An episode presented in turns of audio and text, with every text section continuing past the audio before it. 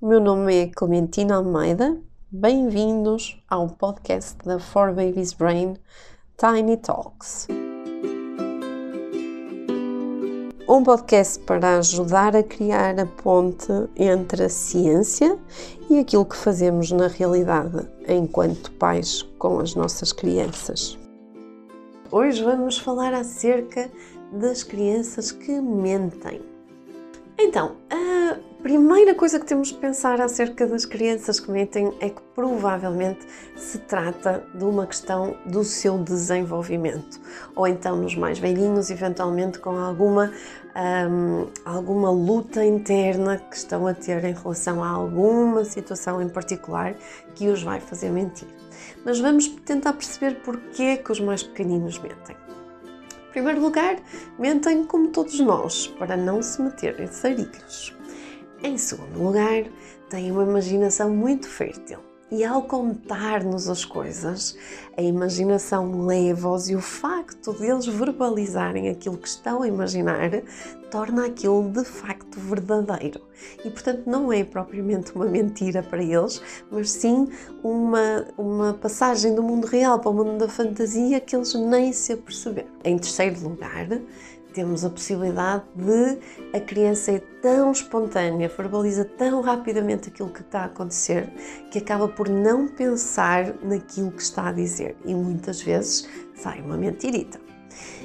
Por último, se calhar nos mais velhinhos, é uma espécie de teste de um novo comportamento para tentar perceber o que é que vai acontecer à volta, quais são as consequências, como é que a mamãe reage, como é que a educadora reage, como é que a avó reage e por aí fora. Portanto, nenhuma destas razões é maliciosa nem ah, para nos deixar intimidados ou fora de nós porque nos estão a mentir. Tem algumas razões desenvolvimentais por trás disto. Agora, percebendo a razão pela qual as crianças estão a mentir-nos, conseguimos adequar estratégias para substituir este comportamento por um comportamento mais saudável.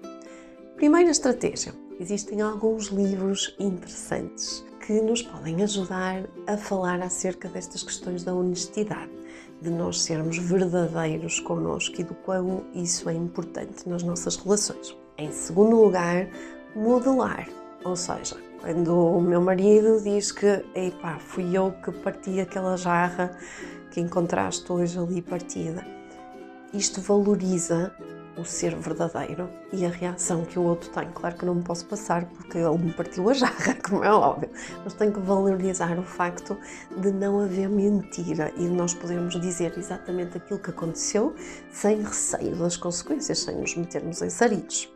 Em terceiro lugar, quando nós verificamos que a criança efetivamente não fez qualquer coisa, imaginem, por exemplo, já lavaste as mãos e eu sei não lavou as mãos porque estava a ver televisão antes de virmos para a mesa, então não vale a pena perguntar, porque isso é meio caminho andado para ele me mentir e dizer já e me esconder assim as mãos atrás das costas. Então o que é que nós fazemos?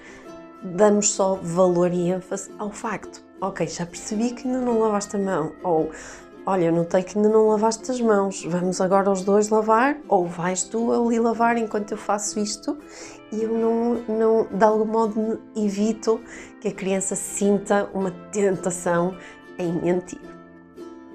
Pegando nesta ideia, uma outra estratégia é utilizar esta, este ênfase na questão em si, no facto, no que eu já percebi sem perguntar para evitar a mentira, para treinar alguma resolução de problemas. Pegando no exemplo das mãozinhas, nós podemos, ok, já percebi que ainda não lavaste as mãos, o que é que achas que podemos fazer? E treinamos esta questão da resolução de problemas em vez de irmos para a solução fácil que é já lavei, mentir. Ouçam os vossos bebês e sejam felizes.